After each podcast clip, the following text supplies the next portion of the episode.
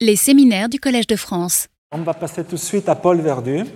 Donc Paul Verdu va nous faire un séminaire sur euh, le métissage avec les populations africaines et comment euh, les populations africaines, elles aussi, ils ont euh, influencé d'autres populations. Donc, ce métissage en Afrique, une approche génétique, il est un des grands spécialistes du métissage dans les populations humaines et je le remercie beaucoup pour être avec nous. Merci beaucoup Louis euh, pour, euh, pour cette formidable introduction et pour l'opportunité que, vous m'avez donnée de, pouvoir parler aujourd'hui. Euh, donc je m'appelle Paul Verdu, je travaille dans un laboratoire qui s'appelle l'UMR 7206 Éco-anthropologie, qui regroupe de nombreuses équipes de différentes disciplines, de l'ethnologie, l'archéologie, la primatologie et la génétique, et qui se trouve physiquement au Musée de l'Homme. Donc comme euh, Louis nous en a parlé euh, toute cette matinée, euh, l'histoire du peuplement de l'Afrique est une histoire complexe avec de nombreux mouvements de population, de nombreuses histoires de métissage. Et donc ce que je vais faire aujourd'hui, c'est vous parler un peu plus spécifiquement de deux histoires de métissage complexes euh, celle des populations de l'Afrique centrale d'une part, et d'autre part euh, des histoires de métissage plus récentes dans le contexte de la colonisation européenne et de la traite esclavagiste atlantique, nous racontant l'histoire en fait d'un des, derniers endroits au monde euh, peuplé par l'homme, qu'est le Cap Vert, comme nous le verrons. Donc il s'agit ici moins de faire un panorama de, très nombreuses recherches qui sont menées euh, en Afrique, mais plutôt de vous parler de, mes recherches à moi, euh, de moi et mon groupe, avec mes collaborateurs, pour entrer plus spécifiquement sur euh, comment est-ce qu'on fait pour étudier ces choses-là. Alors, comme vous l'a dit Louis, on a encore très peu de données paléogénomiques, de génétique ancienne, en Afrique, pour des raisons qu'on abordera. Et donc ce dont je vais vous parler, c'est comment est-ce qu'on reconstruit ces histoires de métissage et de migration à partir de données actuelles, ce qui est encore euh, aujourd'hui, en Afrique c'est vrai, mais y compris à travers le monde, la principale source d'information pour euh, euh, comprendre l'histoire de notre évolution. L'idée est de savoir la diversité génétique telle qu'on l'observe aujourd'hui, d'où vient-elle? Alors avant de rentrer dans le feu de l'action, je vais juste vous faire un, rapide retour sur euh, les paradigmes théoriques euh, et l'épistémologie euh, de notre discipline. Donc en anthropologie génétique ou en génétique des populations appliquées à l'homme, on travaille sur, dans le contexte de la théorie synthétique, neutraliste et néo-darwinienne de l'évolution génétique. Qu'est-ce qu'elle stipule cette théorie Que la distribution de la diversité génétique la diversité génétique euh, qu'on observe aujourd'hui entre individus à l'intérieur des populations et également entre populations résulte de l'action des forces de l'évolution euh, au cours du temps. Alors quelle force de l'évolution? La mutation au sens large, qui est la force qui crée cette nouveauté, qui crée cette diversité génétique. Deux autres forces majeures, hein, les forces démographiques, dans lesquelles on retrouve migration et métissage, et les forces de sélection naturelle, qui, elles, ne créent pas de diversité, de nouveautés génétiques, mais influencent la façon dont cette diversité se distribue à l'intérieur des populations et entre les populations. Et enfin, comme chez toutes les espèces qui font de la culture. L'homme fait de la culture, mais il y a plein d'autres espèces qui font de la culture. Hein. Il n'y a pas que les grands singes. Euh, prenez les, il y a beaucoup d'espèces d'oiseaux euh, et également euh, des espèces de, fourmis, tout simplement, qui font énormément de culture. Cette culture est une force de l'évolution, dans la mesure où elle aussi ne crée pas de nouveautés génétiques, mais influence fortement la façon dont cette diversité génétique va se distribuer à l'intérieur des populations et entre les populations.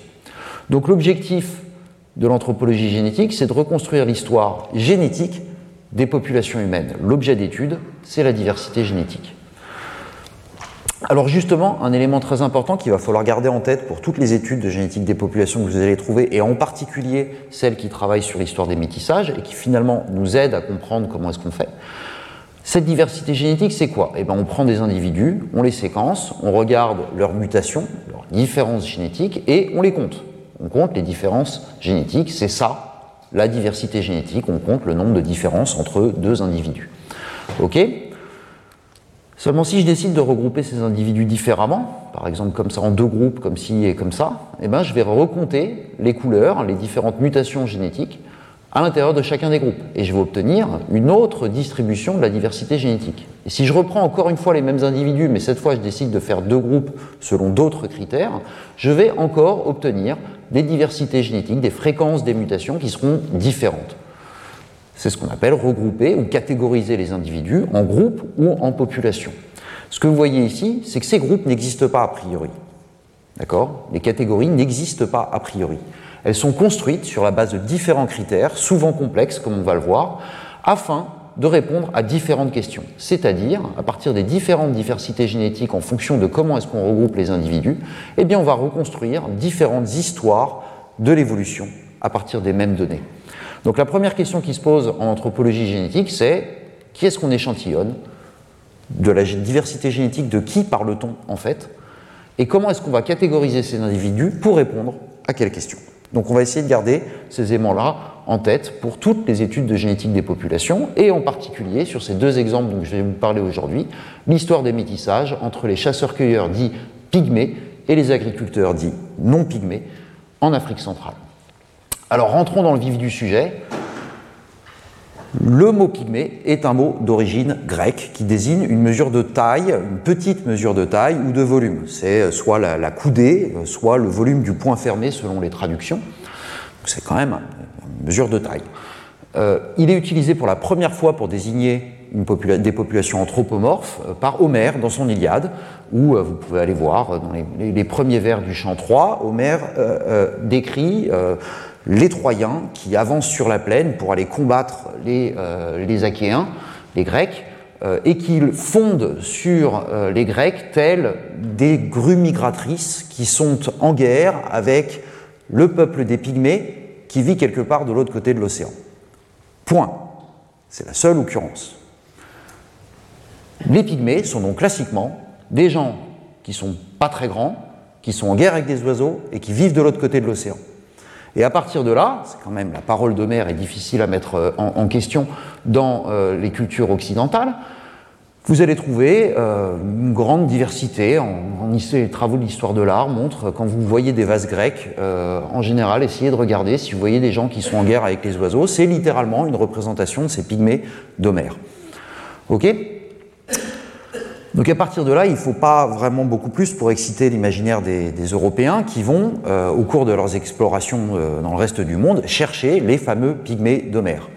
Euh, Marco Polo, dans le livre des merveilles, cherche les pygmées d'Homère. Alors évidemment, on ne rencontre pas de gens qui sont en guerre avec les oiseaux, donc euh, euh, on va les, repousser aux frontières du monde connu. Vous avez ici un magnifique portulan de Pierre d'Esquelier de 1550, euh, où vous avez la, carte du monde connu, avec en général les côtes qui sont quand même beaucoup mieux décrites que l'intérieur des terres, et des enluminures qui sont censées décrire la diversité à la fois culturelle, mais également naturelle des environnements qu'on trouve dans ces régions.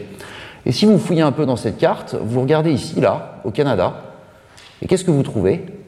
Aux frontières du monde connu, des gens en guerre avec les oiseaux, les pygmées. Et pour être vraiment très clair, il fait même un cadran avec marqué les pygmées et il nous raconte la vie de ces gens qui sont en guerre avec les oiseaux et qu'on n'a pas rencontrés. Il va falloir attendre euh, le milieu du 19e siècle pour que deux explorateurs indépendamment, l'américain Paul Duchahut et euh, le botaniste allemand euh, Georg Schweinfurt, qui voyagent indépendamment à travers le bassin congolais et y rencontrent des populations d'apparence de petite taille, évidemment pas en guerre avec les oiseaux, mais de petite taille, et qu'ils vont désigner comme les pygmées d'Homère. Ça y est, on a enfin trouvé les pygmées d'Homère.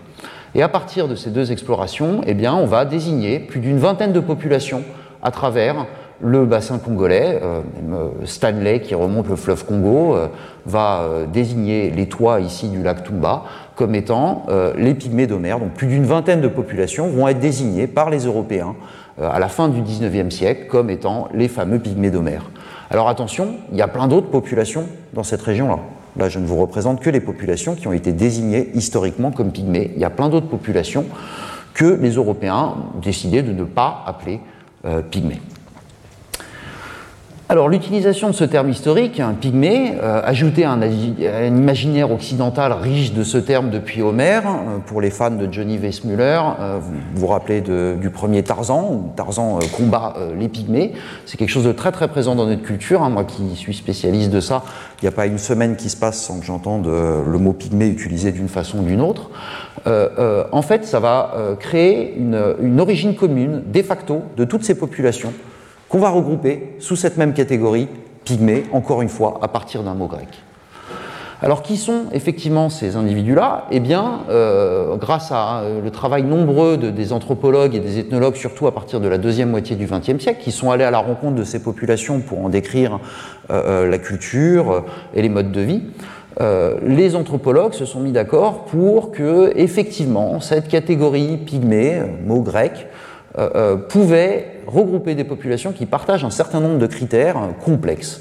Donc premièrement, ce sont des populations qui se désignent elles-mêmes et qui sont désignées par leurs voisins avec un nom endogène qui leur est propre, une définition principale de l'altérité dans un contexte communautaire.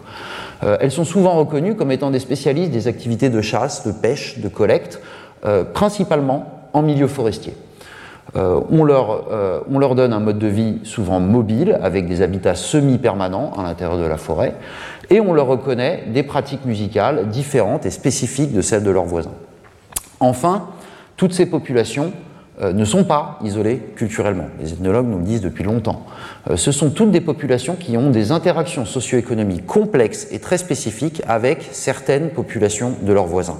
Un exemple ultra classique est le fait qu'il n'y a pas d'extraction du fer, du minerai dans les sociétés pygmées. Il n'y a pas de forgeron à proprement parler. Les différentes populations pygmées se procurent le métal auprès de leurs voisins euh, et vont le façonner pour fabriquer leurs outils, mais elles n'extraient pas le fer du minerai, ils se le procurent contre, euh, en échange de euh, produits de la forêt, mais également de, savoirs médicaux ou de, savoirs magiques qui sont prêtés aux pygmées dans ces régions-là. Donc en fait, les, les, anthropologues nous apprennent que les différentes populations du bassin congolais peuvent être catégorisées de manière binaire en pygmées et non pygmées voisins, ceux avec qui ils sont en interaction socio-économique complexe, sur la base de tous ces critères ethno-anthropologiques complexes.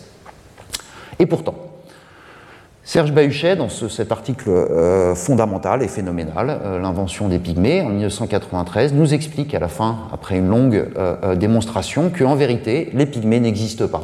Les hommes qui existent ont nom Baka, Babongo, Bakola, Baaka, Baswa, Efe, Aswa ou Batwa. Parce que oui, ce que nous montrent ces travaux euh, d'ethnographie et d'anthropologie, c'est que le terme pygmée cache une gigantesque diversité. Premièrement, une diversité linguistique. Il n'y a pas de langue pygmée.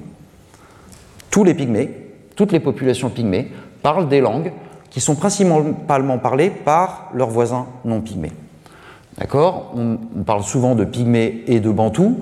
Il se trouve que la majeure partie des populations pygmées parlent elles aussi des langues bantous.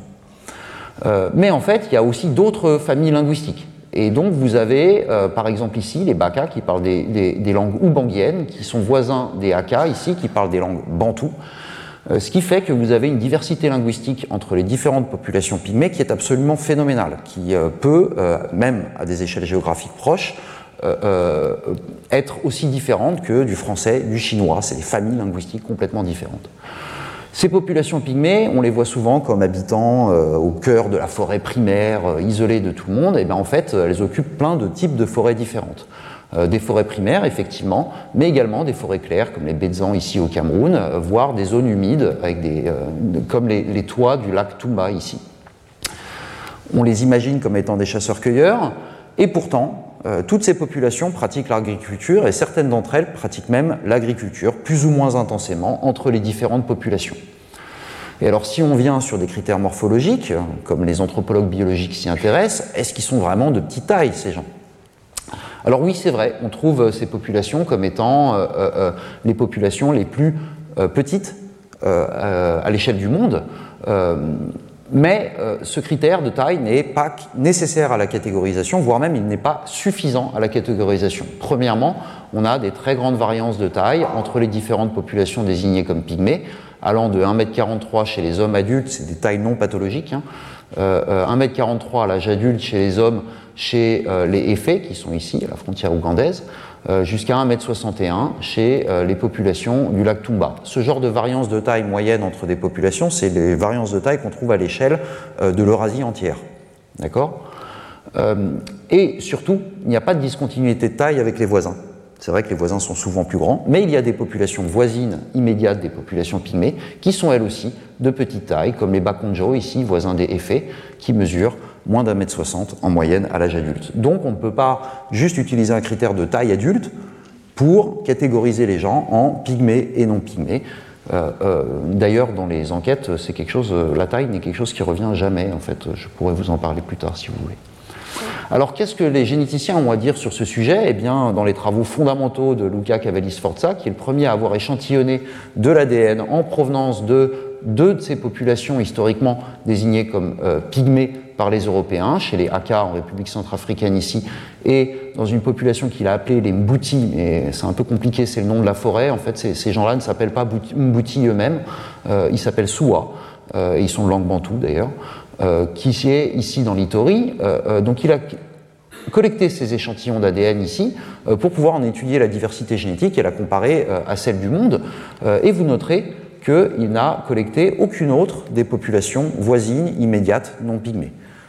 Toutes les autres populations subsahariennes qu'il a collectées sont euh, très loin et ne sont pas associées à ces populations. Ces populations représentaient l'Afrique centrale alors qu'il y a plein d'autres populations euh, euh, dans le cadre de cette catégorisation binaire. Et donc avant 2004, largement, la question des relations génétiques entre pygmées et voisins non pygmées dans le bassin du, Congo n'est jamais posée. Elle est tellement pas posée qu'on n'a pas échantillonné de gens voisins de ces populations. Euh, voire même la question de l'origine commune, encore une fois, l'utilisation du terme pygmée de facto nous fait penser, nous Européens, à une origine commune de ces populations, eh bien, elle n'est pas non plus euh, souvent abordée par les généticiens, voire même jamais, comme ici dans ces travaux fondamentaux en 1993, sur la base de ces données-là. Vous voyez ici que les pygmées ont été regroupés. On parle de deux populations qui vivent à plus de 2500 km l'une de l'autre, qui enfin, qui parlent différentes langues, euh, euh, qui sont regroupés dans la case pygmée et on regarde la diversité des pygmées par rapport au reste du monde. Alors nous, on se posait la question de quelle est l'histoire génétique de ces populations en Afrique centrale. Les pygmées ont-ils une origine génétique commune Et est-ce que les pygmées sont, comme dans notre imaginaire collectif, euh, isolés génétiquement de leurs voisins vivant au fond de la forêt? Donc là, juste pour vous dire, ça c'était quand j'étais jeune, et euh, euh, je suis avec Nzito, Geoffrey Nzito, qui est euh, un, un, il appartient au FE, du groupe du FE, c'est le chef, il a 40 ans. D'accord? Euh, donc comment est-ce qu'on a fait bah, Justement, on allait euh, collecter des nouveaux échantillons. L'objectif était moins, enfin, était de collecter des échantillons d'ADN, bien sûr, mais un tube d'ADN, c'est jamais qu'un tube d'ADN. En anthropologie, ce qui nous intéresse, c'est les populations. Et donc l'objectif était de collecter des données ethnographiques et anthropologiques qui nous permettaient de renseigner tous ces critères de catégorisation, de façon à pouvoir regrouper ces ADN dans différents types de catégories et essayer de comprendre euh, l'histoire qui a donné naissance à la diversité génétique qu'on observe. Donc comment est-ce qu'on fait ça? Eh bien, on va à la rencontre des populations localement, euh, euh, où on présente, commence par présenter le projet aux, gens, on répond à de nombreuses questions, euh, on essaie de répondre à de nombreuses questions, de façon à obtenir les consentements d'un certain nombre d'individus dans ces groupes-là qui voudra bien travailler avec nous. À partir de là, on va commencer un certain nombre d'enquêtes pluridisciplinaires où on va collecter des informations concernant la musique, mais également euh, beaucoup de traits d'histoire de vie euh, sur les techniques, euh, les ressources alimentaires, les, nutritionnelles, mais également les, techniques de fabrication de pièges, d'habitat, qui nous permettent de rendre compte des critères ethnographiques qui nous intéressent. Et on va également réaliser un certain nombre d'enquêtes euh, familiales, d'anthropologie familiale assez classique, de façon à euh, mieux comprendre la façon dont les gens choisissent leurs conjoints, les règles de mariage à l'intérieur des communautés, mais également entre les communautés et euh, n'importe quelle communauté et les relations qu'ils entretiennent avec leurs voisins qui est-ce qui se marie avec qui. De manière générale, les généticiens des populations s'intéressent quasiment exclusivement au comportement de reproduction. Alors on a également parfois, selon les questions qui nous intéressaient, euh, pris un certain nombre de mesures biométriques. Donc cette histoire de taille, on reviendra là-dessus, ça nous intéressait. Donc euh, eh bien, on va prendre des mesures biométriques non invasives qui nous permettent de caractériser la taille le poids, la taille assise, la longueur des membres des individus en anthropologie morphologique classique. Et on va prendre des échantillons d'ADN. Euh, donc moi, comme je vis dans ces communautés où il n'y a pas d'eau, il n'y a pas d'électricité pendant plusieurs semaines, il nous faut euh, euh, des échantillons d'ADN qui puissent se conserver avant d'être extraits. Donc j'ai pris des échantillons de salive de manière non invasive. Encore une fois ici, les gens crachent dans cette petite capsule. À noter que ça, ça prend deux minutes sur deux semaines par, par village. Donc en fait, c'est tout le reste qui prend énormément de temps, ce n'est pas l'échantillonnage d'ADN qui prend du temps. Et enfin, on a déployé un nouveau système euh, pour euh, recueillir les consentements éclairés euh, dans des populations souvent analphabètes dans ce cas-là en tout cas, mais qu'on déploie également maintenant absolument dans, toutes les populations où on enregistre littéralement tout ce qui est fait de façon non pas à travailler sur ces enregistrements, mais ces enregistrements ne sont qu'à usage éthique au cas où il y ait des soucis euh, ou des gens qui se plaignent, un juge peut s'emparer de ces enregistrements euh, de façon à euh, évaluer si effectivement nous avons rompu le contrat de confiance établi avec les gens dans le cadre de nos recherches. C'est un protocole que j'ai fait, enfin qui maintenant est, sert de référence à la CNIL par exemple, y compris en France. Donc à partir de là, avec nos collaborateurs, on n'a pas fait ça tout seul, on a euh, échantillonné en 10 ans euh, plus de 1000 individus provenant de 28 populations pour lesquelles on avait un grand nombre de données ethnographiques et anthropologiques qui nous permettaient a posteriori de les catégoriser euh, selon la langue, selon est-ce que justement pygmées ou non pygmées voisins avec lesquels ils entretiennent des relations complexes. Donc j'ai réalisé euh, avec mes équipes les, différents les, points mis en gras ici. Vous voyez qu'il y a beaucoup d'autres échantillons qui ont été réalisés par plusieurs groupes euh, euh, avec les mêmes critères de recrutement. Une fois qu'on a ça, on a des échantillons d'ADN, et eh bien on va commencer à générer des données génétiques. Il va falloir aller identifier les mutations, donc les séquencer. Donc on a commencé il y a longtemps euh, avec des techniques de séquençage classiques euh, en Sanger. On va s'intéresser à des petits bouts du génome, on va les séquencer précisément, aussi bien dans les autosomes nucléaires que chromosome Y, le chromosome X ou l'ADN mitochondrial. Et puis ensuite euh, sont arrivés, à partir de la deuxième moitié des années 2000, des technologies qui nous permettaient d'obtenir énormément d'informations, beaucoup plus d'informations, pour aller chercher des mutations dispersés à travers le génome, ce qu'on appelle des puces à ADN. Et donc on a commencé à utiliser les mêmes échantillons pour générer ces grandes quantités de données, notamment en collaboration avec euh, différents groupes et euh, celui du, professeur Quintana Murci. Et on utilise encore aujourd'hui ces échantillons, collectés il y a plus de 10 ans, euh, pour obtenir des séquences complètes d'ADN de très haute qualité chez tous ces individus, avec les nouvelles technologies de séquençage. Donc l'élément épistémologique intéressant ici, c'est qu'on est passé d'une époque où on passait beaucoup de temps à la paillasse pour générer des faibles quantités de données, d'accord, mais c'était euh, des données de très très bonne qualité, c'est juste qu'on n'en avait pas énormément, et elles étaient relativement faciles à traiter d'un point de vue statistique et mathématique. Euh, à un temps à la paillasse beaucoup moins grand, puisqu'on a un processus industriel aujourd'hui pour générer ce genre de données, on passe beaucoup moins de temps à la paillasse, pour ce qui est du moderne en tout cas, euh, euh, et on génère des quantités astronomiques de données qu'on n'est même plus capable, même plus capable euh, de, de, de, voir, de visualiser. Et donc il y a nécessité le développement d'outils bioinformatiques complexes de façon à pouvoir traiter ces quantités de données. Alors cette inversion de la pyramide du travail fait que ça a complètement changé la façon dont on faisait de la recherche en anthropologie génétique ou en génétique des populations. Euh, et également euh, la formation euh, des étudiants et les, backgrounds des personnes qui vont travailler. On est passé de personnes qui étaient très très fortes à la paillasse à des personnes qui doivent être très très fortes en informatique pour pouvoir reconstruire l'évolution humaine à partir de données génétiques. Alors, les résultats. Donc ici, comme vous l'a dit Louis, c'est un autre type d'analyse multivariée, hein, c'est un autre type d'analyse en composantes principales, ça revient au même. Donc chaque individu est un point, on a compté toutes les différences entre toutes les paires d'individus euh, pour un grand nombre de mutations, et plus deux individus de points sont éloignés sur ce graphique, plus ça représente une grande différence génétique, plus ils sont proches, plus ils vont être proches génétiquement. intuitivement, si vous prenez les distances à vol d'oiseau entre les différentes villes de France, d'accord, vous faites une ACP là-dessus, vous obtenez quoi? La carte des villes de France. Donc là, c'est un peu l'idée, ça nous permet de représenter les différences génétiques entre individus. L'élément très important, c'est que ça, c'est une analyse descriptive. Il n'y a aucune évolution là-dedans, il n'y a pas d'histoire d'origine commune. On ne fait que compter les différences et regarder qui est plus ou moins proche. Il faudra ensuite faire un travail d'inférence pour essayer de comprendre d'où vient cette diversité. Et il y a beaucoup de mécanismes différents, comme vous en a parlé Louis ce matin, euh, qui permettent de donner naissance à la diversité qu'on observe. Alors, moralité, j'ai des échantillons d'ADN, et ben, je vais commencer par les catégoriser en lieu de naissance, ils sont tous de la même couleur, qui différencient uniquement selon le, symbole. Et qu'est-ce qu'on observe à travers le bassin congolais, ici, de l'ouest en est, c'est que deux individus éloignés géographiquement peuvent être tout à fait proches génétiquement, et deux individus proches génétiquement, euh, géographiquement peuvent se trouver être très éloignés génétiquement.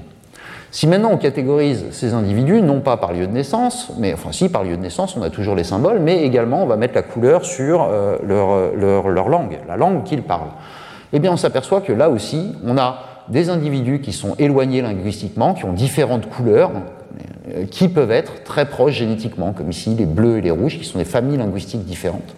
Mais on a également des individus qui peuvent être proches linguistiquement, comme des individus en vert ici, euh, qui se retrouvent très éloignés génétiquement.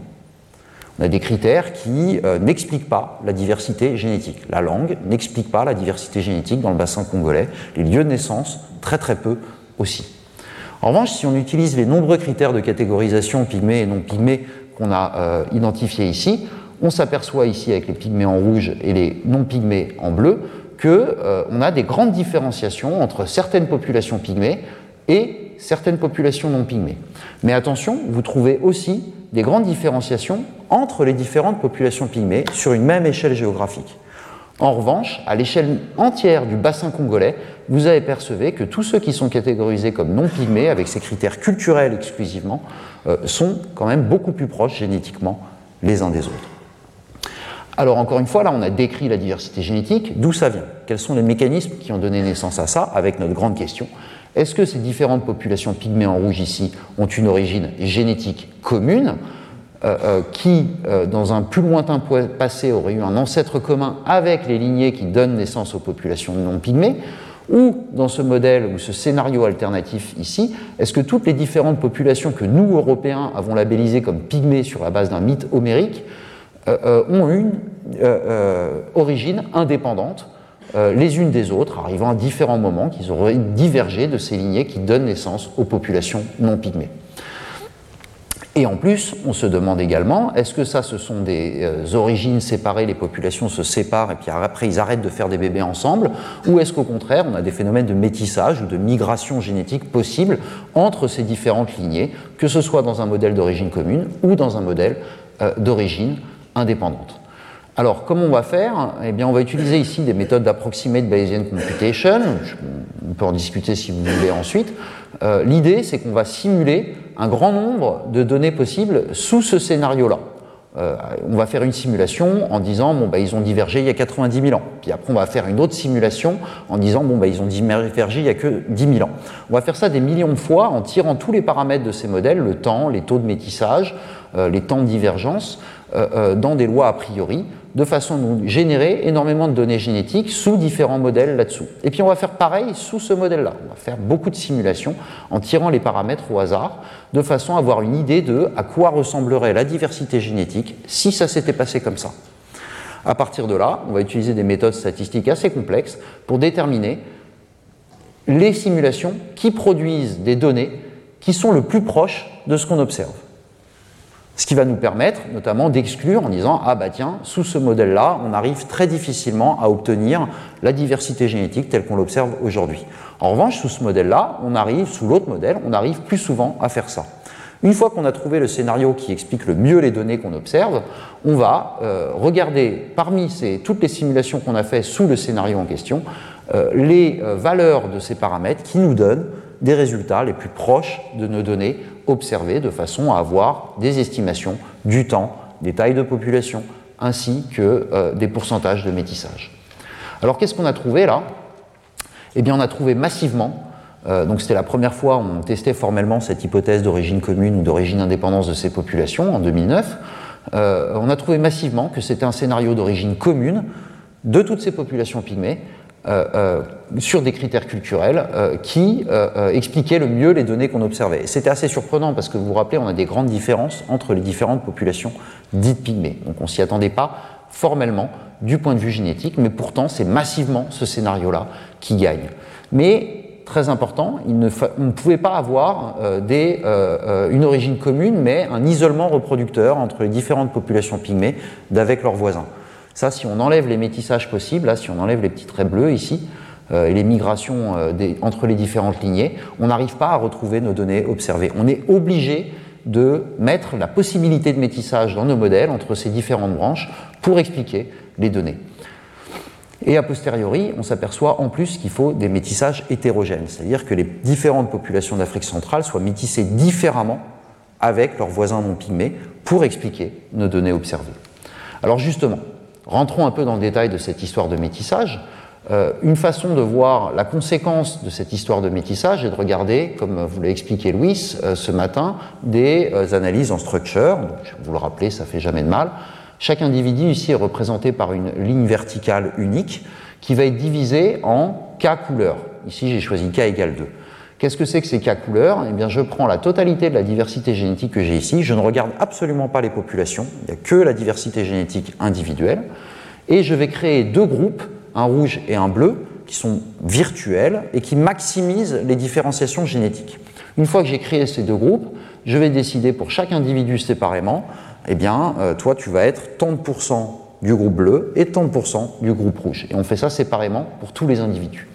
Alors comment Donc c'est une analyse descriptive uniquement. Il y a beaucoup de façons d'obtenir cette euh, diversité-là. Euh, ici, on a testé formellement et on sait que c'est le produit de métissage. Donc comment est-ce qu'on interprète ça? Eh bien, on voit que le bleu est représenté euh, en majorité dans des individus qu'on peut catégoriser comme non pygmées a posteriori. D'accord? Le rouge, en revanche, est maximisé dans des individus qu'on va catégoriser comme pygmées euh, a posteriori. Et pourtant, vous voyez que ces distinctions ne sont pas strictes. On trouve toujours un peu de rouge dans le bleu et euh, toujours du bleu dans le rouge. Ça, c'est la trace de métissage asymétrique entre, non-pygmées et pygmées. Euh, vous trouvez un petit peu de rouge alors que vous trouvez quand même beaucoup de bleu, c'est-à-dire qu'on a des flux de gènes, essentiellement des non-pygmées vers chacune des populations pygmées et quelques flux de gènes des pygmées vers les non-pygmées voisins.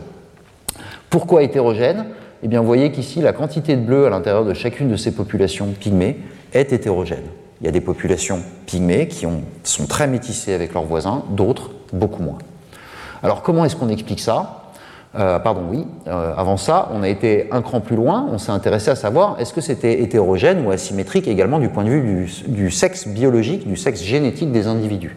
Donc, on a regardé spécifiquement le chromosome Y, qui nous donne des indications sur l'histoire des lignées paternelles euh, uniquement, et le chromosome, et pardon, l'ADN mitochondrial, qui nous donne une histoire des lignées maternelles.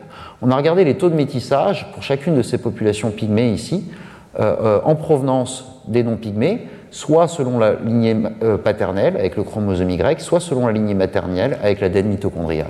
Et on s'aperçoit que les taux de métissage sur les lignées maternelles à l'intérieur de ces différentes populations pygmées sont extrêmement faibles. En revanche, vous avez euh, pas mal de métissage avec, euh, euh, selon les lignées paternelles, sur le chromosome Y, voire même ici chez les Koya, un quasi complet remplacement du chromosome Y par celui de leurs voisins immédiats.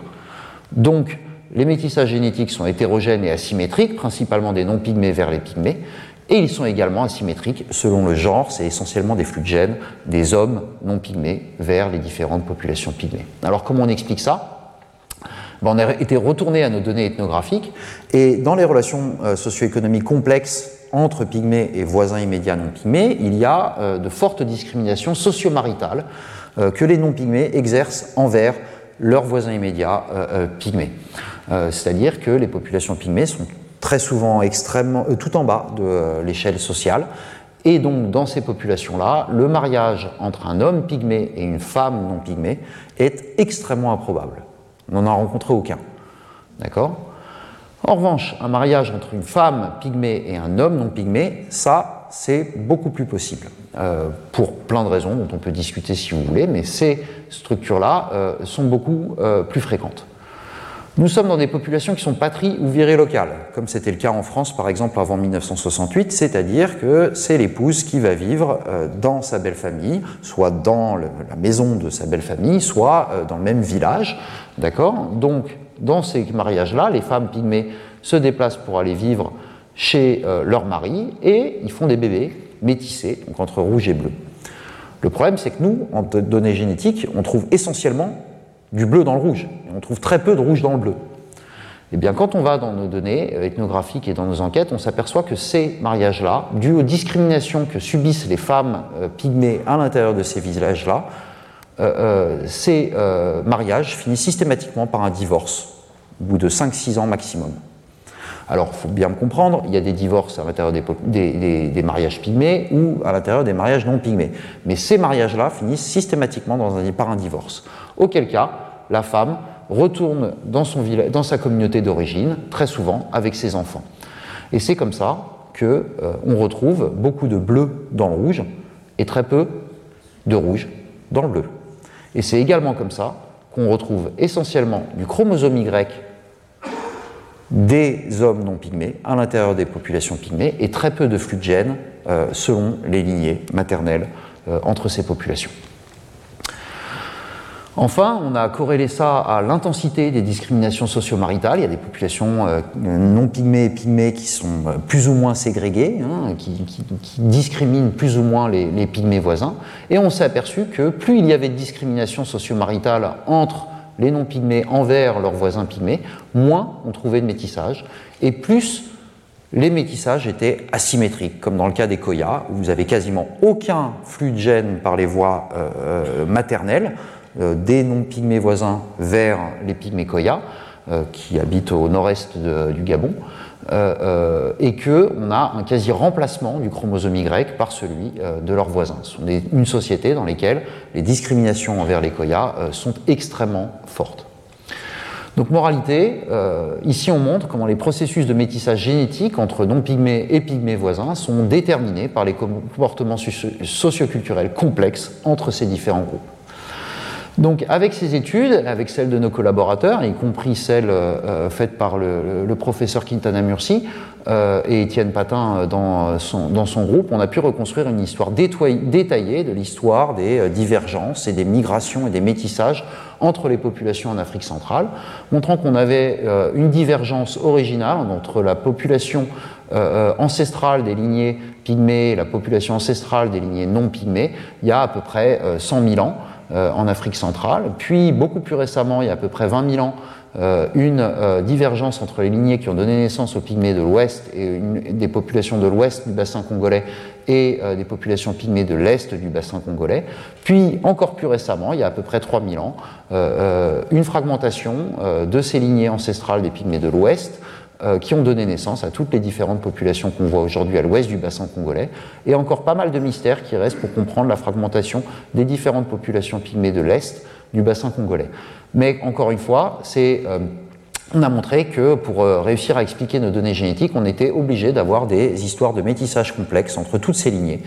On l'a reconstruit de manière détaillée entre les populations récentes, non pygmées, et les différentes populations pygmées, mais euh, euh, on a aussi besoin d'avoir des métissages entre les différentes lignées anciennes pour expliquer nos données aujourd'hui.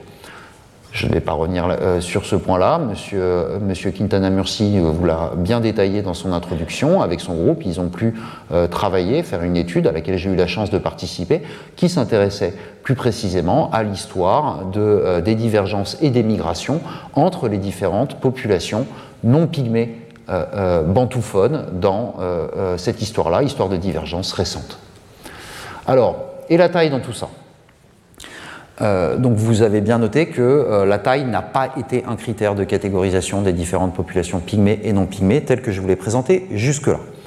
Pourquoi? Parce que, encore une fois, j'insiste, il y a une très grande variance. vous voyez qu'il y a deux femmes pygmées. Il se trouve que elle, c'est la, fille de, elle. Euh, vous voyez qu'on a des grandes différences de taille, n'est-ce pas? Euh, Entre les différentes populations pygmées, voire même à l'intérieur des populations pygmées. Et on n'a pas de discontinuité de taille avec les voisins. Donc ce n'est pas un critère pertinent pour parler de pygmées ou non pygmées. Ceci dit, des populations avec euh, euh, des moyennes de taille aussi différentes et surtout parmi les populations pour lesquelles on a les tailles les plus petites à travers le monde. Et certaines des populations voisines sont peut-être de petite taille, mais d'autres populations voisines sont quand même de beaucoup plus grande taille. Alors c'est quelque chose qui intrigue beaucoup les anthropologues biologistes depuis longtemps, depuis au moins les années 70, où ils ont émis des hypothèses pour expliquer ces différences de taille. J'insiste sur le terme hypothèse. D'accord? euh, les anthropologues biologistes voyaient, euh, euh, ont proposé des hypothèses pour dire que les différences de taille entre pygmées et non pygmées voisins peuvent s'expliquer par des adaptations aux contraintes écologiques et environnementales de la forêt équatoriale. Ils ont proposé beaucoup d'hypothèses différentes, toutes plausibles.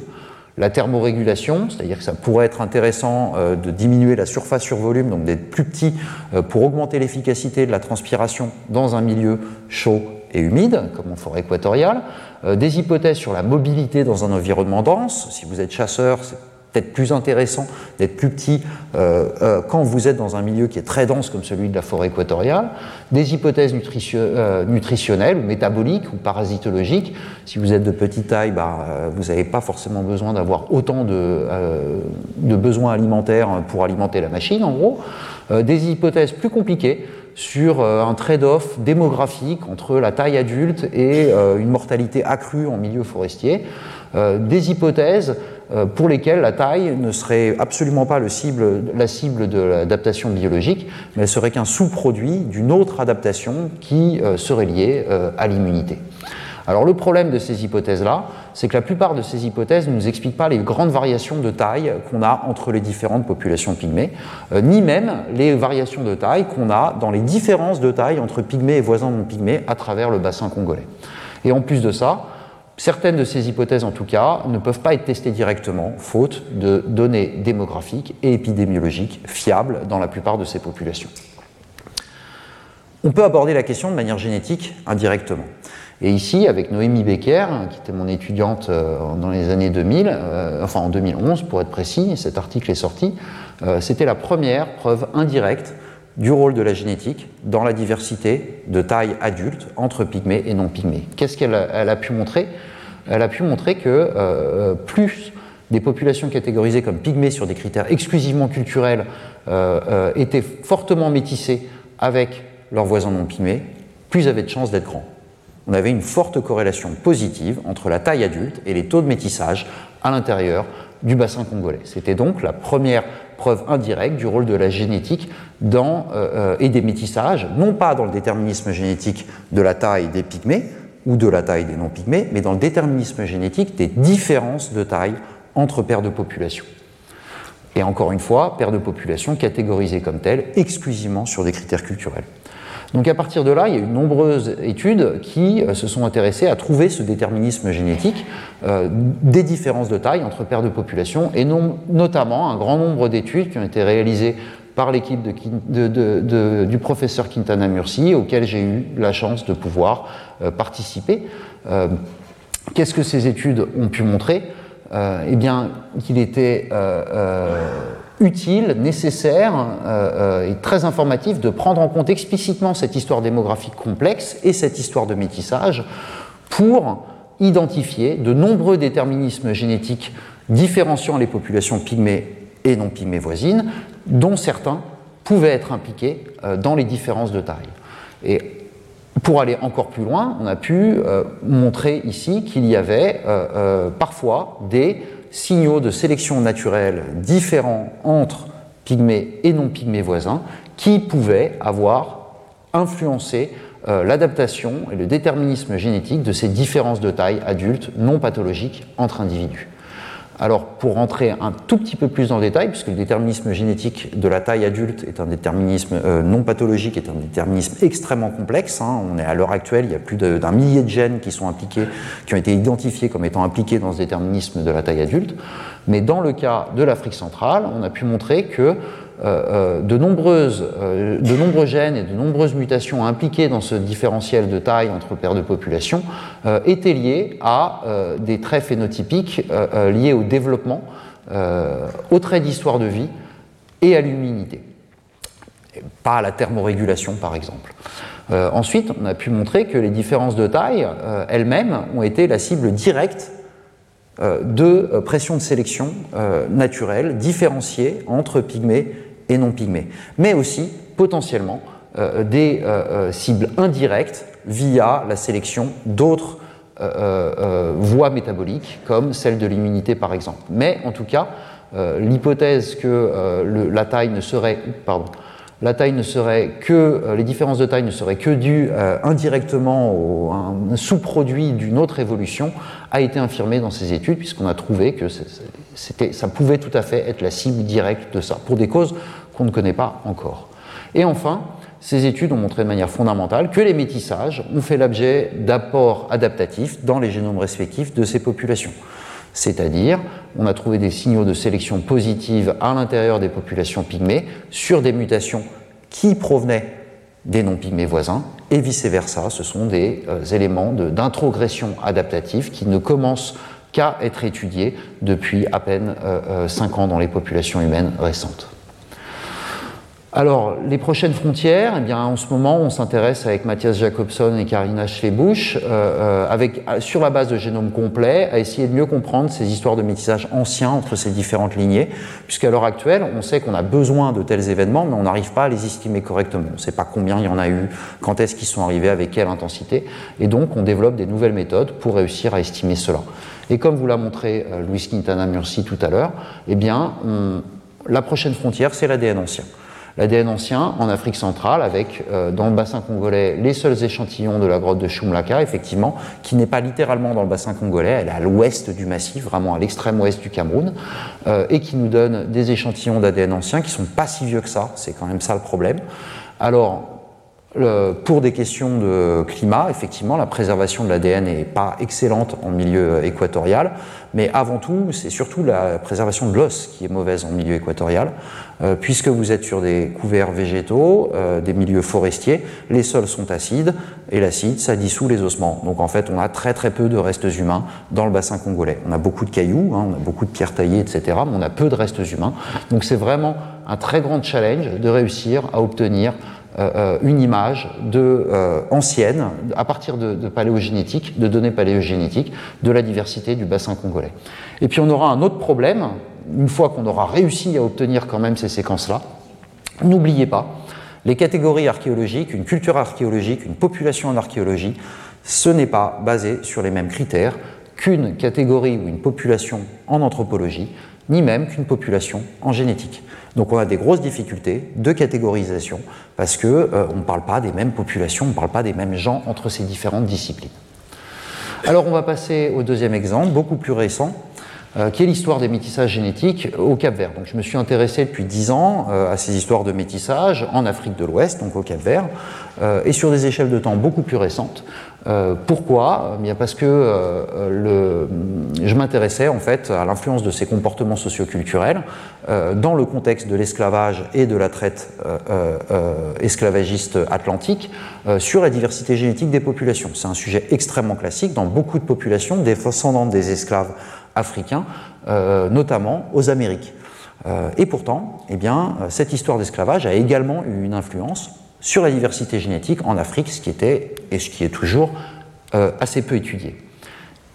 Alors pourquoi le Cap Vert? Eh bien parce que le Cap Vert, donc c'est un petit archipel hein, de neuf îles qui est juste au large du Sénégal, qui n'est pas du tout vert, hein, c'est pas du tout vert. Ça s'appelle Cap Vert parce que la, pointe en face, la plus proche au Sénégal, a été nommée Cap Vert. D'accord? Mais c'est pas parce que c'est vert. Euh, on est dans un climat sahélien. Euh, donc le Cap Vert, qui est à 500 km de ses côtes, euh, euh, a été découvert par des envoyés de la couronne portugaise en 1460. Et il a été découvert inhabité. C'est une des dernières terres peuplées par des êtres humains. Il n'y avait personne au Cap Vert. et très rapidement, à partir de ces 1460, eh bien, les Portugais envoient une colonie, ce qui, font, qui fonde une colonie de peuplement au Cap Vert. C'est la première colonie européenne en Afrique subsaharienne de cette époque-là. C'est la première cathédrale catholique du continent africain euh, euh, dans la région subsaharienne, etc. Donc on est au tout début de cette colonisation européenne et euh, de ce début de ce commerce triangulaire et de la traite esclavagiste. Rapidement, ces populations donc vont fonder la première colonie sur l'île de Santiago, qui est la plus grande ici, et vont déporter des esclaves qui sont pris sur la côte juste en face pour participer à la construction de la colonie. À partir de 1492, euh, eh bien, le Cap Vert se met à servir de plaque tournante euh, euh, d'émigration d'esclaves entre le continent africain et les colonies naissantes européennes aux Amériques. on a donc des populations africaines qui viennent d'autres régions que juste la Sénégambie en face, mais également un certain nombre de populations européennes qui migrent pour aller au Cap Vert et on commence à avoir d'autres îles du Cap Vert qui commencent à être peuplées. Puis, à partir de 1620, on reviendra beaucoup là-dessus, on a l'expansion de l'économie de plantation euh, qui crée le boom du commerce triangulaire et du nombre d'esclaves qui commencent à être déportés à partir de 1620. C'est le développement de cette économie de plantation qui a induit ces déportations massives d'esclaves, de plusieurs millions d'esclaves en, l'espace de quelques générations, euh, euh, qui ont été prélevés partout sur la côte atlantique du continent africain pour être déportés aux Amériques, pour une plus faible partie en Europe via notamment le Cap Vert, qui a servi de plaque tournante, qui a donc reçu des populations de nombreuses régions différentes. Et c'est également euh, une période d'expansion économique qui a vu euh, l'émigration euh, de nombreuses populations européennes pour aller s'installer dans les différentes colonies, y compris le Cap Vert. Et on trouve dans cette période-là le peuplement des autres îles du Cap Vert. Le tout jusqu'à l'abolition du commerce triangulaire au début du XIXe siècle, puis l'abolition de l'esclavage plutôt dans la deuxième moitié du XIXe siècle, euh, qui ont donné naissance au peuplement du Cap-Vert actuel. Donc, moralité, on a un peuplement complexe, successif des différentes îles sur 400 ans. On est des îles qui ne sont pas très loin les unes des autres. Il a quand même fallu 400 ans pour les peupler. Euh, Des esclaves qui ont été déportés de toute la côte atlantique africaine, voire même jusque depuis le Mozambique, et des migrations européennes continues depuis 1462, soit presque deux générations avant même la découverte par les Européens du Nouveau Monde. Ces histoires de métissage, elles ont donné naissance à euh, euh, une. Euh, enfin, ces histoires de migration ont donné naissance à des, histoires de métissage complexes au Cap-Vert. des histoires de métissage génétique d'une part et linguistique d'autre part. Par exemple, les linguistes nous parlent de, de la langue créole du Cap-Vert, le criolou, qui est la première langue créole atlantique, entre essentiellement du portugais et de nombreuses langues africaines, y compris jusqu'en Angola. Euh, qui montrent euh, euh, l'histoire de ces migrations au cours du temps et leur influence sur la diversité culturelle de ces populations. Et dans ce travail fondamental de Sandra Belleza et de Georges Rocha en 2013, la première étude génétique détaillée du Cap-Vert, on trouve effectivement que les populations du Cap-Vert sont métissées génétiquement entre Européens et Africains. Donc moi, ma question, c'était euh, comment ces histoires complexes que je vous ai détaillées juste avant, est-ce qu'elles ont influencé les métissages génétiques au Cap Vert? Est-ce qu'on a des traces de toutes ces différentes migrations dans le patrimoine génétique des Capverdiens aujourd'hui? Je me suis aussi intéressé, comme on ne va pas trop le voir aujourd'hui, euh, à l'histoire des métissages linguistiques ayant donné naissance à la diversité du créole au Cap Vert. Et donc justement, avec Marlise Battista, ma collègue linguiste, spécialiste euh, créoliste des langues du Cap Vert, on est parti faire des échantillonnages euh, au Cap Vert, euh, de façon à euh, pouvoir renseigner un grand nombre de données ethnographiques et anthropologiques qui qu'on va pouvoir associer à nos différents échantillons, de façon à mieux comprendre la diversité génétique telle qu'on l'observe aujourd'hui au Cap Vert. Donc le, même genre de protocole, c'est pas les mêmes questions, mais le même genre de protocole que ce qu'on avait déployé en Afrique centrale auparavant. On n'avait que deux critères d'inclusion des participants dans l'étude, c'est qu'ils soient de nationalité capverdienne, je n'ai pas regardé depuis quand, hein, d'accord, mais ils devaient être de nationalité capverdienne, et ils devaient nous dire eux-mêmes qu'ils parlaient criolou. On n'a pas décidé que euh, lui et lui, ils parlent criolou ou pas. Les gens nous disent qu'ils parlent criolou. Ok, très bien. Vous pouvez rentrer dans l'étude. On a utilisé de la salive, encore une fois, parce qu'on est dans des régions où c'est quand même souvent difficile de pouvoir traiter des échantillons sanguins, euh, surtout si on veut aller loin dans la campagne. Euh, et on a réalisé ces enquêtes euh, ethno-anthropologiques où moi, ce qui m'intéressait ici, c'était surtout les histoires de mobilité des individus. Donc les lieux de résidence, les lieux de naissance, les lieux de, naissance des parents, des grands-parents, etc. dans le Cap Vert, et des traits d'histoire de vie sur leur mobilité. Est-ce que vous avez déjà visité d'autres îles du Cap Vert? Est-ce que vous êtes allé dans d'autres pays? Ce genre de choses. Et en plus des enquêtes linguistiques que vous voyez ici et que je ne vais pas vous parler énormément aujourd'hui, des critères anthropologiques qui intéressaient justement cette diversité linguistique, à savoir combien d'années d'études vous avez suivies, etc. Moralité, on a obtenu 261 individus qui euh, sont nés sur toutes les îles du Cap Vert. Euh, euh, et on a, obtenu des données génétiques pour plus de 2,5 millions de SNP à travers le génome de ces individus, donc des données de génotypage massif.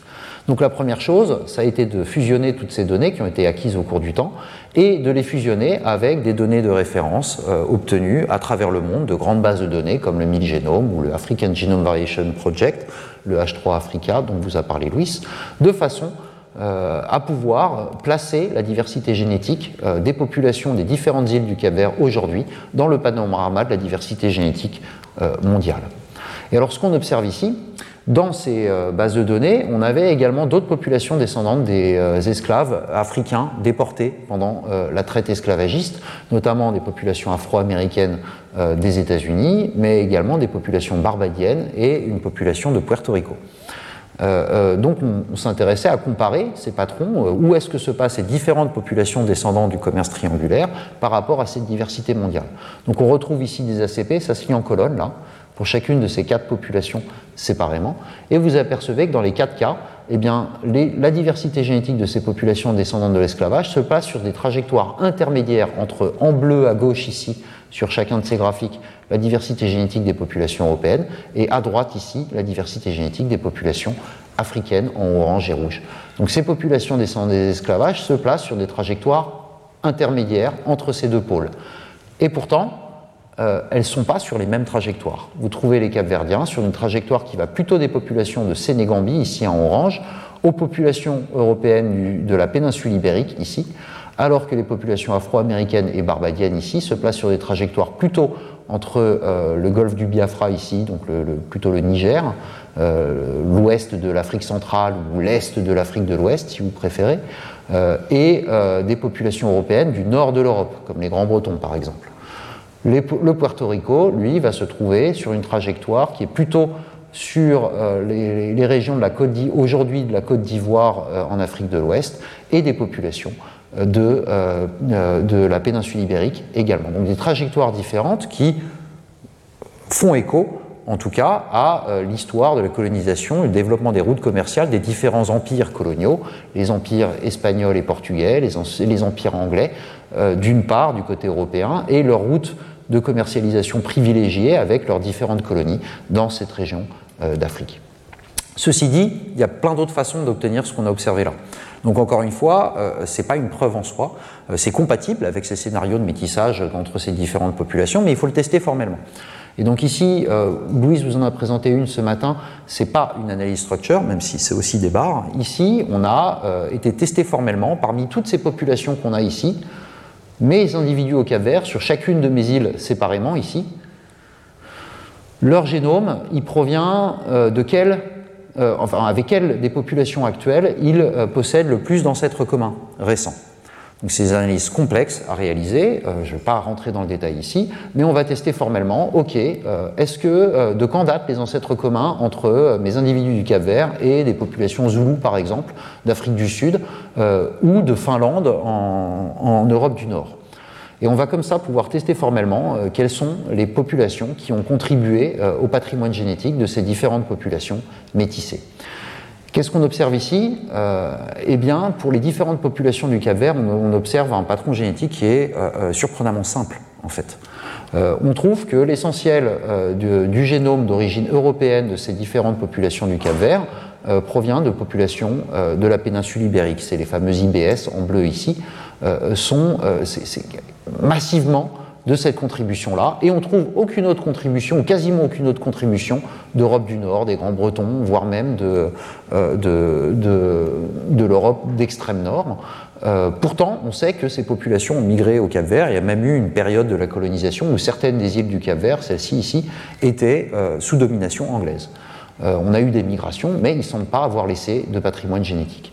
Et de même, du point de vue du patrimoine génétique hérité des descendants d'esclaves africains, eh bien, on s'aperçoit que lui aussi, il est relativement simple, où on trouve essentiellement des contributions de certaines des populations qu'on a échantillonnées en Sénégambie ici, notamment des populations de langue mandingue ou de langue wolof ici. Mais d'autres populations comme les Jola, euh, de langue Jola euh, en Sénégambie, ne semblent pas avoir laissé de patrimoine génétique dans ces populations. Et on ne trouve que des petites contributions d'autres populations euh, d'Afrique subsaharienne, de la côte atlantique. Pourtant, on sait que ces populations ont été déplacées de force et euh, on sait que, euh, on le sait également dans la culture capverdienne, puisqu'on a des mots qui proviennent du kibundu ou d'autres langues euh, angolaises, mais ces populations ne semblent pas avoir laissé de traces génétiques au Cap-Vert. Enfin, vous voyez qu'il y a différents taux de métissage entre Européens et Africains dans les différentes îles du Cap-Vert. Donc on a aussi une hétérogénéité de la structure du métissage entre ces différentes populations. Donc la question c'est il y a eu différentes histoires de métissage entre ces différentes îles du Cap-Vert. Et donc on a refait une approche euh, en ABC, comme je vous l'ai montré tout à l'heure. Ici, on a pris chacune des îles séparément et on a essayé de reconstruire l'histoire de métissage de chacune de ces îles séparément, de ces neuf îles séparément, en comparant quatre scénarios en compétition. Un premier scénario complexe où il y aurait eu euh, euh, plusieurs pulses de métissage, c'est-à-dire des événements ponctuels à une génération, euh, beaucoup de gens qui y vont et puis qui font des bébés ensemble, d'une part provenant d'Afrique, d'autre part indépendamment provenant d'Europe, à différents temps, qu'on peut faire varier au cours du temps, depuis 1460, et avec des intensités variables. On s'est également demandé bah, s'il y a eu des migrations démographiques récurrentes et continuent à travers le temps, les structures de est-ce que ces migrations récurrentes étaient accompagnées de métissage récurrent C'est pas parce que vous vous déplacez que vous allez forcément faire des bébés. Euh, mais donc peut-être que euh, euh, on avait quand même ce genre de patron, à la fois soit du point de vue de l'Europe, soit du point de vue de l'Afrique, comme dans ces deux scénarios-là. Et les quatrièmes scénarios, eh bien, la possibilité de métissage récurrent au cours du temps, à la fois d'Afrique et à la fois d'Europe, encore une fois, indépendamment les uns des autres. Donc on est dans des niveaux de complexité des modèles qui sont abordés, qui est assez énorme en fait, surtout à des échelles géographiques aussi faibles et pour uniquement les 20 dernières générations. Donc encore une fois, on va faire des simulations séparément, et puis on va essayer de trouver quel est le modèle qui explique le mieux la diversité génétique qu'on observe sur chacune des îles prises séparément et ensuite, sur ce modèle qui explique le mieux la diversité génétique, essayer d'estimer quand est-ce que ces métissages ont eu lieu. Alors je vous le remets en contexte ici, pour chacune des îles, l'analyse a été faite séparément et on a été piché la littérature euh, historique pour déterminer en rouge, le trait rouge ici avec la date, c'est la date de fondation administrative de la colonie par les Portugais. C'est l'édit du roi qui dit euh, ça, cette île-là, elle appartient au Portugal. Donc vous voyez qu'il y a eu, c'est à peu près tous, euh, tous avant la fin du XVIe siècle. Et on a été éplucher les données pour essayer de trouver les recensements ou les estimations de recensement sur chacune des îles. Et on a mis en violet ici euh, les dates pour lesquelles la population de l'île dépasse 100 individus, des vrais gens, hein, pas de la génétique, hein, des vrais gens, 100 individus, et après cette date-là, euh, la, la, population de l'île ne redescend jamais en dessous de 100 individus. C'est ce que j'ai appelé le peuplement pérenne supérieur à 100 individus pour chacune de ces îles. Et vous voyez déjà qu'il euh, bah, y a parfois plusieurs centaines d'années entre la découverte de l'île, l'établissement d'un comptoir, et le fait qu'on ait effectivement vraiment un peuplement pérenne sur ces îles. Il y a d'autres îles pour lesquelles, comme Santiago, où ça arrive très vite. Mais par exemple, ici à San Vicente, vous avez presque 200 ans entre le peuplement pérenne et euh, la fondation administrative de cette île. Vous avez ici, en, rose, j'ai mis euh, cette période de très forte intensité des déportations d'esclaves et de migration européenne, qui est l'expansion de l'économie de plantation, d'accord, entre 1650 euh, en gros et l'abolition de l'esclavage en vert. Donc, premièrement, la fin fin de la traite esclavagiste transatlantique, puis 50 ans plus tard à peu près, l'abolition des esclavages dans l'Empire portugais. Le tout jusqu'à aujourd'hui. Alors, quels ont été les résultats de euh, la génétique, les métissages génétiques? Comment est-ce qu'ils se placent pour chacune de ces îles séparément? On trouve une première période, euh, avant cette expansion de l'économie de plantation, où on a beaucoup d'événements de métissage, à la fois d'Afrique, à la fois d'Europe, pour toutes les îles, presque toutes les îles du Cap-Vert. Ce qui est intéressant ici, c'est que sur Santiago, vous voyez que ces métissages ils sont concomitants du premier peuplement de cette île, mais pour d'autres îles, euh, y compris juste à côté, sur Fogo, pardon, peut-être oui, sur Fogo, vous voyez ici que les métissages prédatent largement le premier peuplement pérenne de cette île. Ce qui sous-entend que les gens qui sont venus peupler Fogo étaient déjà des gens métissés. D'accord? Et puis d'autres îles, à Santo Anton, c'est très variable, euh, où là aussi on a une histoire de métissage qui date à peu près euh, de, la fondation pérenne de la colonie. Dans la période suivante, cette période de, déportation massive et de mouvement de population énorme, à la fois du, forcé du point de vue de l'Afrique et euh, volontaire du point de vue de l'Europe, eh bien on trouve quasiment aucun événement de métissage significatif dans cette période-là. Il n'y a quasiment pas de métissage significatif dans cette période-là sur aucune des îles du Cap-Vert. Et à partir de l'abolition de l'esclavage, bim, on retrouve dans toutes les îles de nombreux événements de métissage parfois très intenses, soit venant d'Afrique, soit venant d'Europe, dans quasiment toutes les îles du Cap-Vert. À l'époque plus moderne, y compris au cours du XXe siècle, on trouve des événements de métissage qu'on estime très précisément, mais qui sont très peu intenses, mais qu'on arrive à très bien estimer sur certaines des îles du Cap-Vert, soit provenant d'Europe, soit provenant d'Afrique, et je vous dis tout de suite, qui correspondent aux migrations de travail euh, à l'intérieur de l'empire lusophone jusqu'à euh, euh, l'abolition, enfin ou la fin des colonies.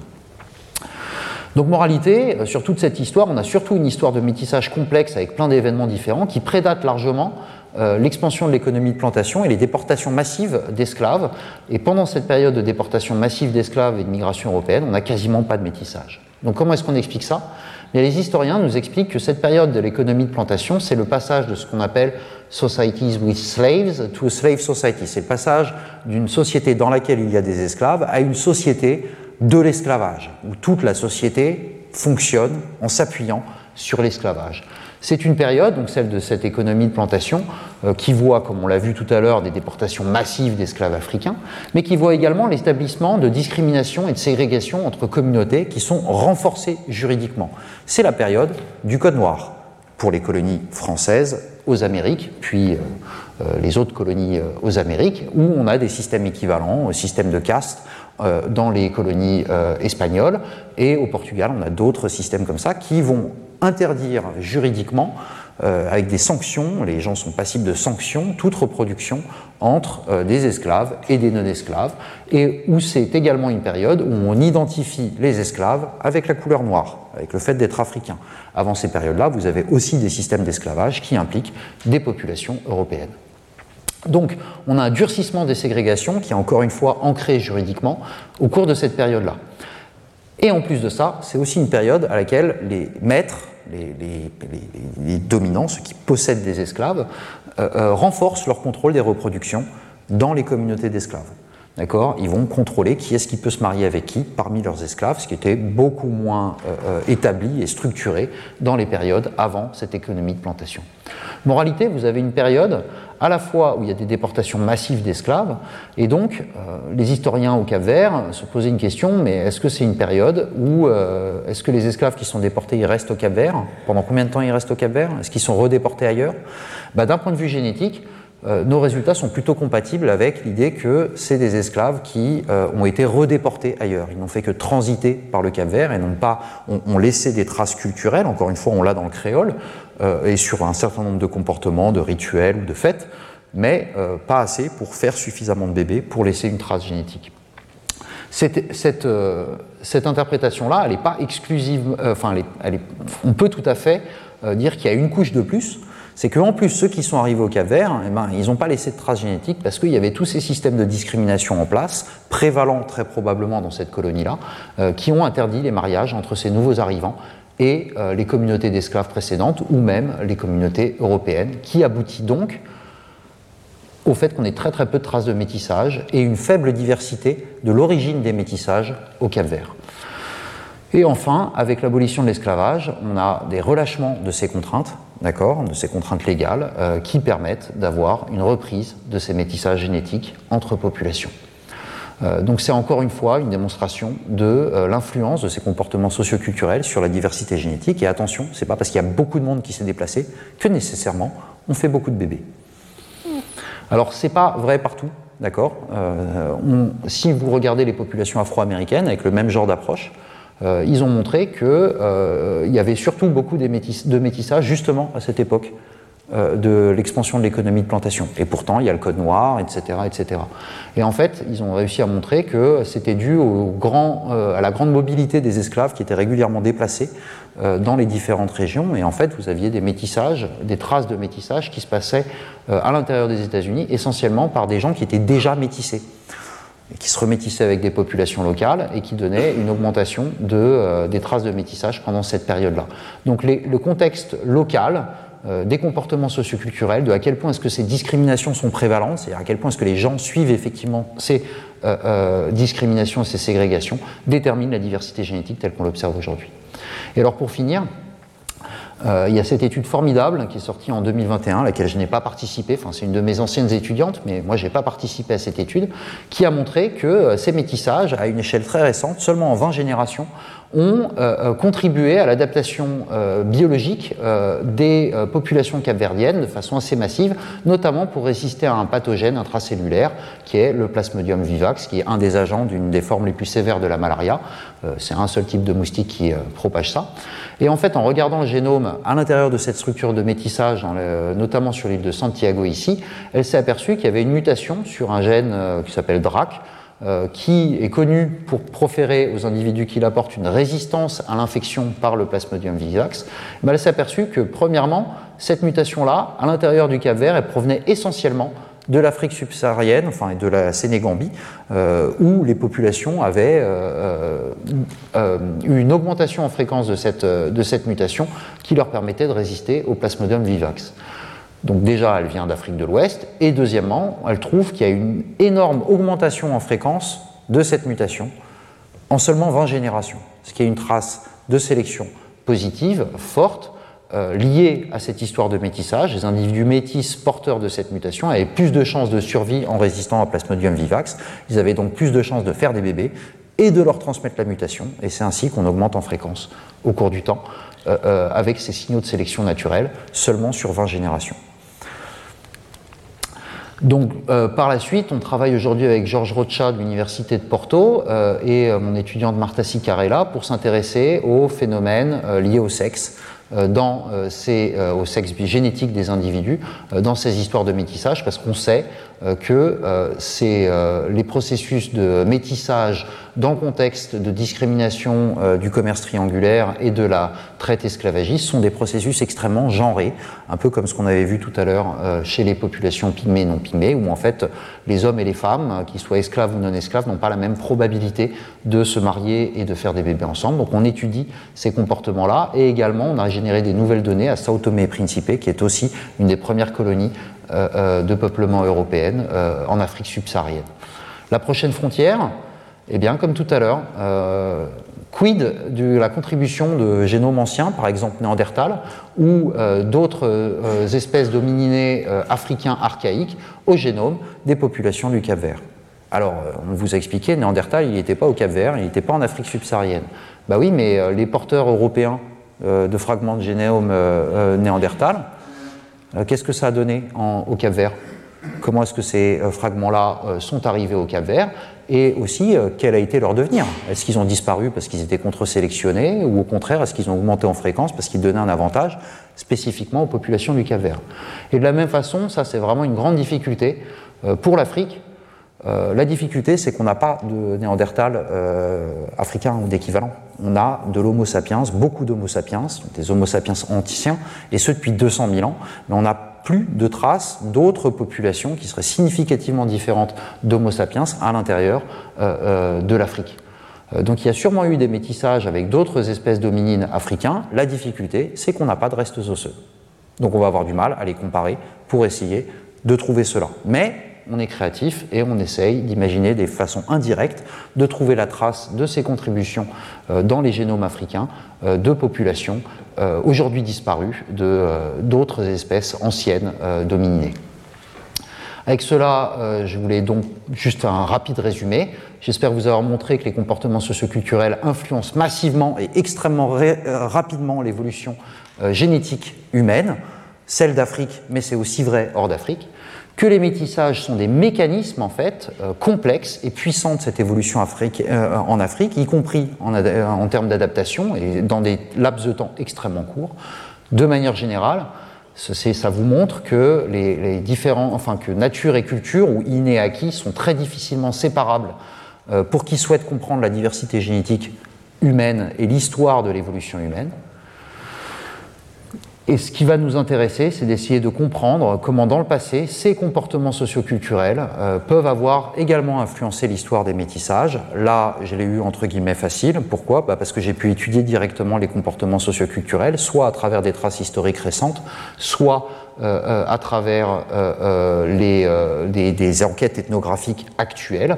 Mais on peut indirectement en regardant les patrons de la diversité génétique aujourd'hui, essayer d'imaginer s'il y avait des constructions sociales qui empêchaient ou, au contraire qui favorisaient les métissages entre les différentes populations. Et avec cela, j'aimerais remercier tous les gens qui, euh, ont été impliqués dans ces études, euh, mes collègues euh, à l'UMR 7206 en éco-anthropologie, nos collaborateurs proches et anciens de l'équipe de Louis Quintana Murci et d'Étienne Patin, et également d'autres collaborateurs à travers le monde, ainsi que euh, les différents organismes ayant financé euh, ces études. Je vous remercie pour votre attention. Retrouvez tous les contenus du Collège de France sur www.colège-2-france.fr.